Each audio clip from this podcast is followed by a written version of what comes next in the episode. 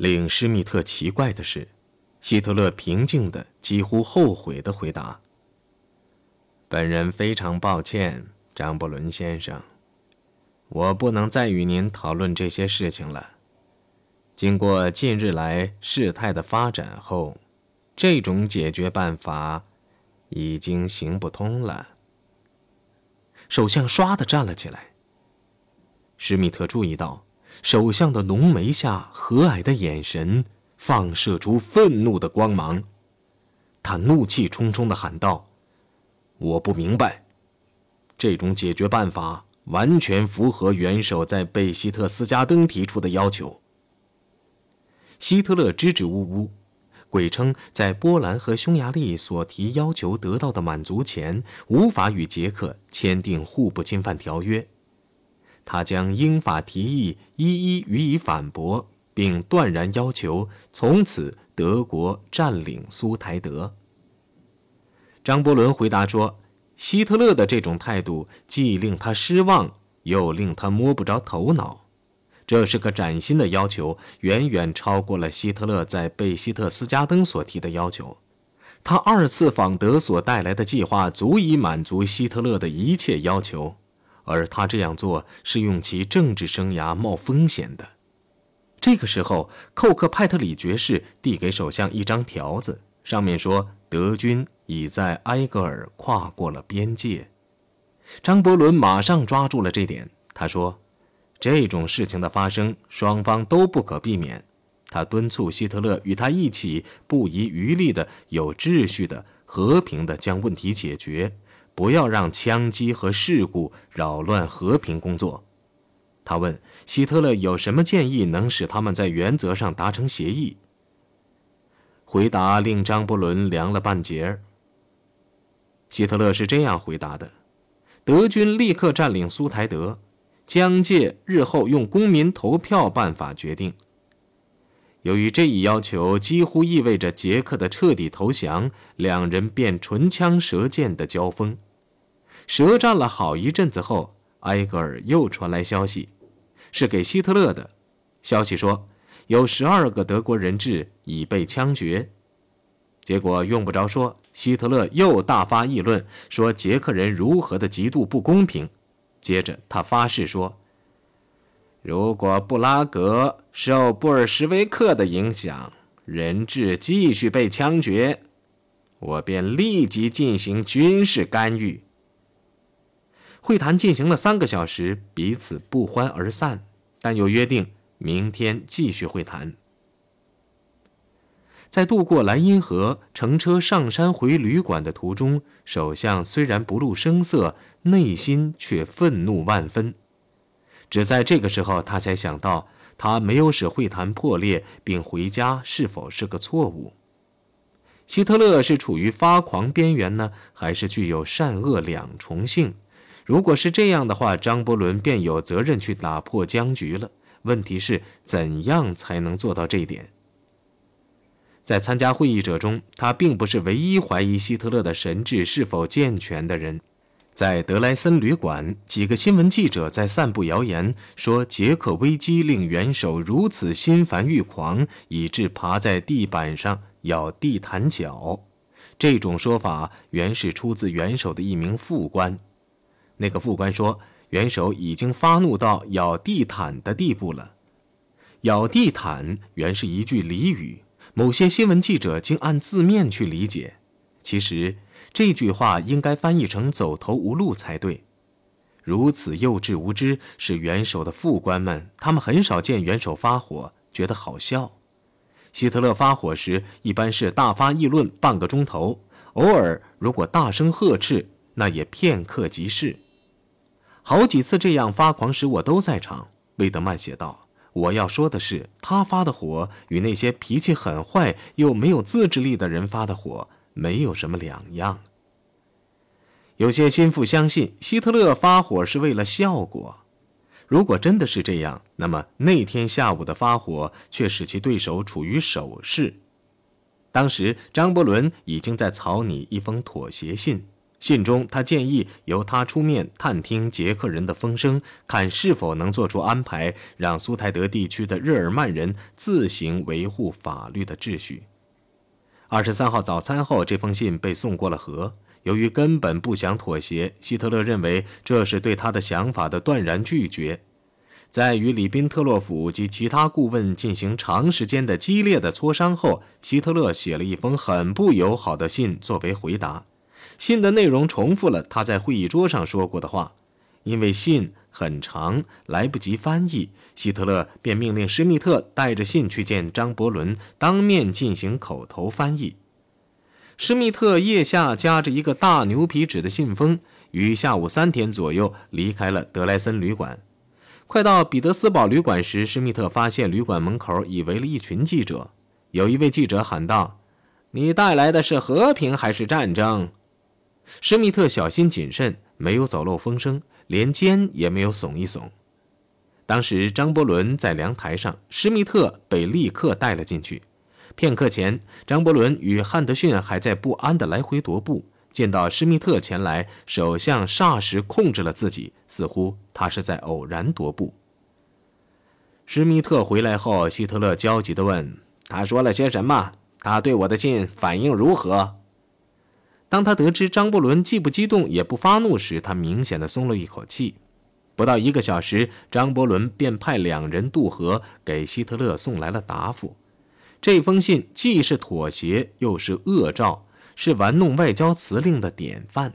首先，他答应将希特勒的提议交给捷克人，要求希特勒给他发一份详尽的阐述他的要求的备忘录。他建议，一旦收到元首的备忘录，他便动身回英国。他们进行了二次会谈，这想必是张伯伦回国的威胁所导致的。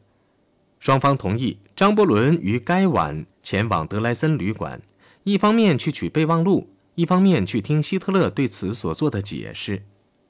会谈于晚十点左右开始。由于参与会谈的人数增多，会议是在一个小饭厅内举行的。汉德逊。寇克、派特里克、里宾特洛甫和威兹萨克等人围着希特勒和张伯伦呈半圆形而坐，并且坐得很随和。备忘录则由施密特翻译。希特勒要求捷克军队从地图上所示的地区撤出，这个地图是备忘录的附件。撤军将从九月二十六号开始，苏台德于二十八号正式割让给德国。这是最后通牒。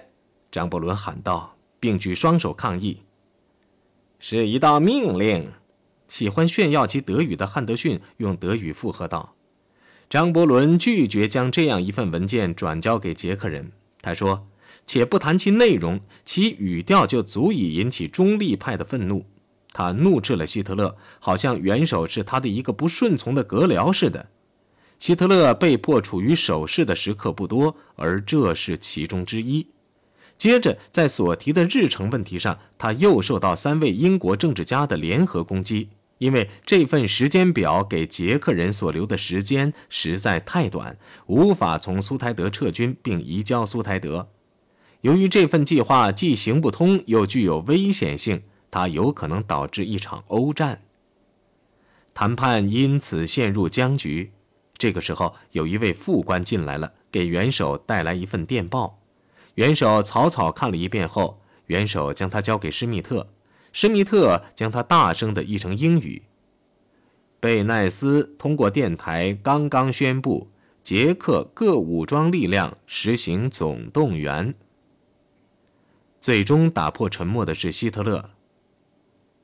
即使发生了这一闻所未闻的挑衅，希特勒用几乎听不见的声音说：“我当然仍将遵守诺言。”在谈判期间，不反对捷克斯洛伐克。无论如何，张伯伦先生，在您在德国逗留期间，我不会这样做。这一段话因为是在心平气和中说出的，所以好像有点使人糊涂。但元首接着说的话可就不可能被误解了。他言简意赅地说：“捷克的总动员把一切问题解决了。”张伯伦匆忙地指出，动员不外乎是个预防措施，不见得是进攻性措施。希特勒回答说：“在他看来，总动员仪式表明捷克人无意放弃任何领土。张伯伦再次不同意此说，他辩论说，捷克人以原则同意苏台德实行自治，他们不会自食其言，出尔反尔。那么，为什么总动员呢？希特勒紧追不舍。张伯伦说：“首先，总动员的是德国吗？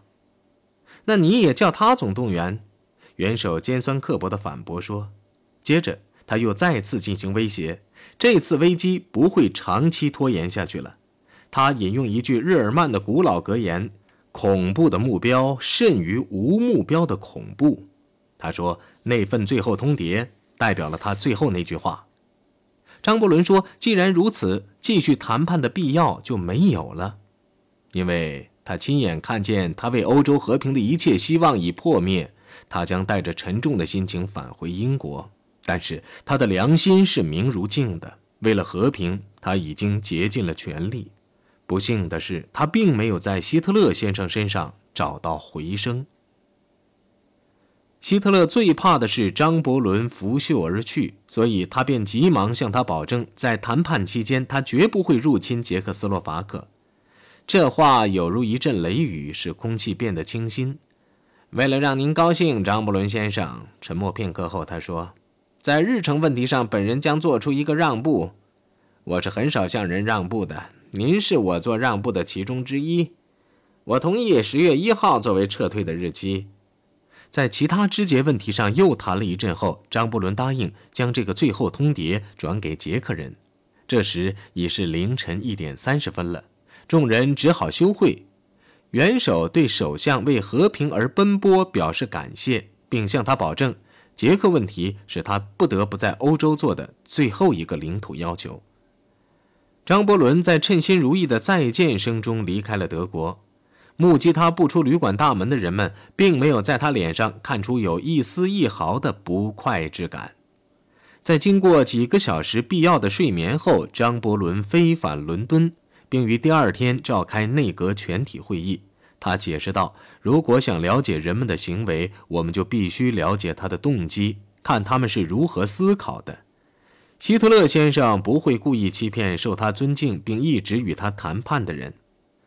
假如这样，他们失去就两国间存在的种种分歧与德国达成谅解的机会，那将是个大悲剧。”当他沿着泰晤士河模拟德国轰炸机飞行路线返家时，他恐惧地说：“数以千计的家庭出现在机下，我问我自己，我们能为他们提供多少保护？我觉得，我们今天无力发动一场为了阻止尔后会出现的战争的战争。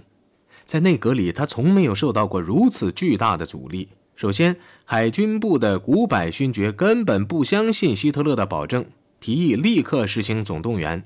张伯伦力荐他的阁僚，这类决定还是推迟做出为好。会议决定先与下令实行局部动员的法国进行磋商。星期天上午，内阁再次举行会议时，又出现了新的反对意见。外相哈利法克斯说：“我总无法去除心中的疙瘩。”我觉得希特勒先生什么也没有给我们，只在那里发号施令，好像他已经不战而胜似的。只要纳粹主义依然存在，和平就不巩固。早些时候支持张伯伦的黑尔什姆勋爵，这个时候同意外相的看法。辩论开始了。斯坦霍普和毛姆两位勋爵力主向杰克施加压力，以接受希特勒的备忘录。温特顿勋爵则主张，出于道义，应拒绝其建议。由于内阁意见大相径庭，张伯伦力图恢复内阁的秩序。他说：“这个时候谈论接受或拒绝希特勒的条款，或觉得受辱，都是错误的。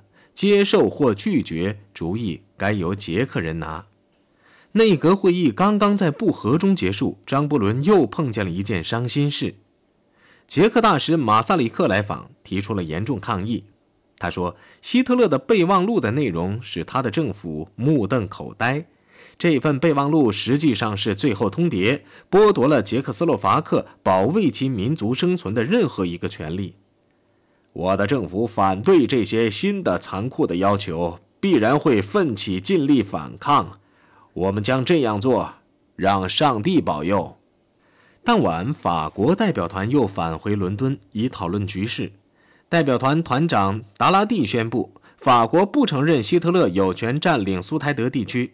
对张伯伦所提的问题，也就是如果希特勒出于战略上的考虑，将一边界强加在捷克斯洛伐克头上，你法国是否会宣战？他的答复却含混不清。张伯伦催他明确表态，达拉蒂回答说，在进行一个时期的集中后。法国可能会在路上试图进攻。为了让张伯伦与内阁磋商，会谈终止了半个钟头。对避免战争的可能性，能挖掘的而没有挖掘，本人是不会甘心的。他对他的阁僚说：“所以，本人建议以本人与希特勒先生的会谈为基础，以我私人名义致函希特勒。”这封信建议成立共同委员会，以决定如何将捷克已经接受的建议付诸实施，由威尔逊爵士转交给元首。如果希特勒先生对这个信拒不作答，威尔逊爵士便有权代表本人转达如下意见：也就是说，如果呼吁遭到拒绝，法国将参战；如果是这样，我们似乎也应卷进去。第二天上午，九月二十六号。被希特勒称之为对犹太人怀古感情的威尔逊爵士带着这封信前往柏林。元首心平气和地听着，但越来越坐立不安。当他听到他在哥德斯堡备忘录中所提条款使英国公众震惊一语时，不禁喊了起来：“别再说了，再说也没有用。”这并没有止住威尔逊爵士，尽管希特勒不耐烦地叫喊着，还打着讨厌的手势。他让翻译施密特继续将张伯伦的信读完。当施密特读到捷克斯洛伐克政府认为这个建议是完全不能接受的时，希特勒一跃而起，朝门边走去，嘴里还念念有词：“再说也没有用。”这种情况是很特别的，施密特回忆说，尤其是当他走到门口时，他似乎醒悟到自己的行为是何等的无理，又像个不听话的孩子，回到自己的座位上去了。他好不容易才耐住性子，让施密特将信读完。这个时候，他已怒不可遏，在外交场合，他如此愤怒，议员施密特从来没有见过。希特勒喊道。日耳曼人所受的待遇有如黑鬼一般，对土耳其人，人们也不会这样对待。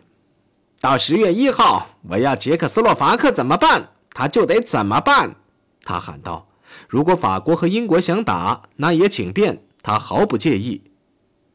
希特勒恢复平静后，表示同意与捷克人谈判，然而他却坚持要在四十八小时内接受哥德斯堡备忘录内所列的条条款款。他补充说：“无论如何，德军将于十月一号占领苏台德。”当天下午的愤怒一直延续到晚上，并且延到了体育馆。希特勒很少有如此大放厥词的时候。他的主攻对象是贝奈斯。这不是捷克斯洛伐克的问题，而是贝奈斯先生的问题。一心想毁灭日耳曼少数民族的是他。让他的国家为布尔什维克效劳的还是他，他现在掌握大权，和还是战？要不是现在就接受我们的条件，最终将自由归还给日耳曼人，否则我们将自行取得这种自由。全体日耳曼人都与希特勒团结一致，这与1918年时的情况有天壤之别了。我们的决心已下，让贝奈斯先生选择吧。希特勒刚坐下，戈培尔便跳了起来。哦，有一点是可以肯定的：一九一八年永不会再重复了。这句话一出，元首又站了起来，他右手猛击讲台，喊了一声：“不错。”然后又重新坐下。他的头发沾着汗水耷了到前额，他精疲力尽了。他的谈话使抱有和平希望的人士绝望了。在伦敦，工人们在白金汉宫附近挖掘战壕，还贴出了提防空袭的宣传画。罗斯福的私交布里特大使从巴黎打电话到华盛顿说：“我认为从星期五午夜起，百分之九十五是战。”美国总统从驻伦敦大使约瑟夫·肯尼迪口中听到这些消息后，连忙致电希特勒，呼吁继续进行谈判。